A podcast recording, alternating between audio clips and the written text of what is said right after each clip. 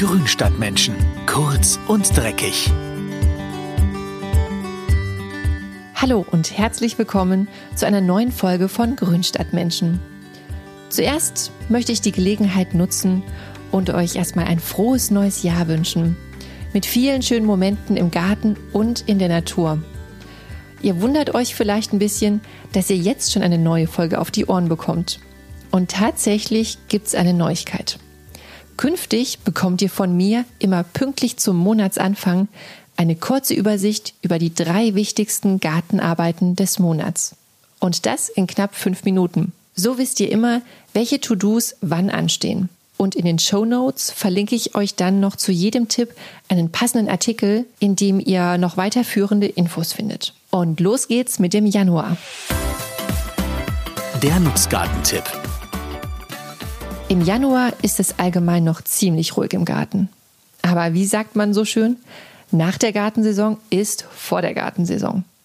Denn im Januar kann man sich nicht nur überlegen, was dieses Jahr so im Gemüsebeet wachsen soll, sondern auch schon damit beginnen, die ersten Pflanzen für die neue Saison vorzuziehen. Zum Beispiel wärmeliebende Gemüsearten wie Paprika, Aubergine oder Chili. Die brauchen nämlich ziemlich lange, bis sie voll entwickelt sind. Ihr könnt sie einfach in kleine Töpfe mit Anzuchterde aussehen. Dann kommen sie in einen schönen warmen Platz und schon bald seht ihr die ersten Keimblätter. Bis sie aber ins Freie umziehen dürfen, müsst ihr euch noch ein bisschen gedulden. Damit sollte man nämlich bei diesen Gemüsearten bis nach den Eisheiligen warten. Der Ziergartentipp. Habt ihr auch veredelte Pflanzen im Garten? Also einige von ihnen neigen ja dazu, Wildtriebe zu bilden. Denn solche Sträucher sind oft auf sehr wüchsige Unterlagen veredelt. Ja, und die machen sich dann einfach selbstständig und bilden entlang der Hauptwurzeln neue Tochterpflanzen.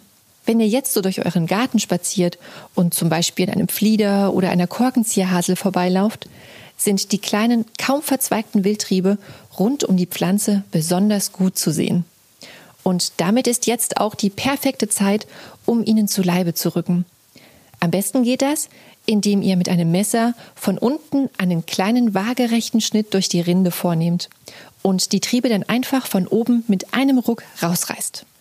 Man sollte damit aber nicht zu lange warten, denn sind sie erst einmal richtig eingewurzelt, wird es mühsam, die vielen kleinen Pflanzen wieder loszuwerden.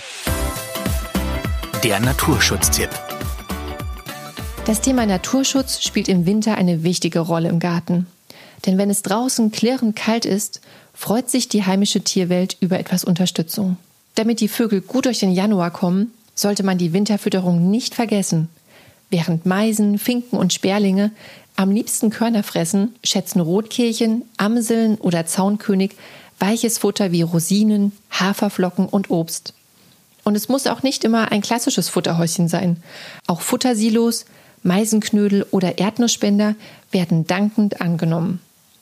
Achtet aber zum Beispiel bei den Meisenknödeln unbedingt darauf, welche ohne Netz zu verwenden.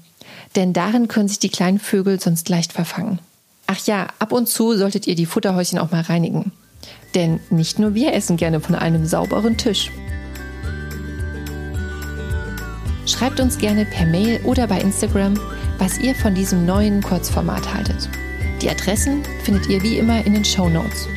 Außerdem findet ihr dort, wie eingangs schon erwähnt, auch die weiterführenden Artikel und die detaillierten Anleitungen zu meinen Gartentipps. Und wer mag, kann diesen Podcast natürlich auch abonnieren und verpasst so keine neue Folge mehr. Es gibt uns bei Spotify und Apple Podcasts. Und viele unserer bisher erschienenen Folgen findet ihr auch in den thematisch passenden Beiträgen auf unserer Website mein-schöner-garten.de. Macht's gut und auf ein tolles Gartenjahr 2021. Eure Karina.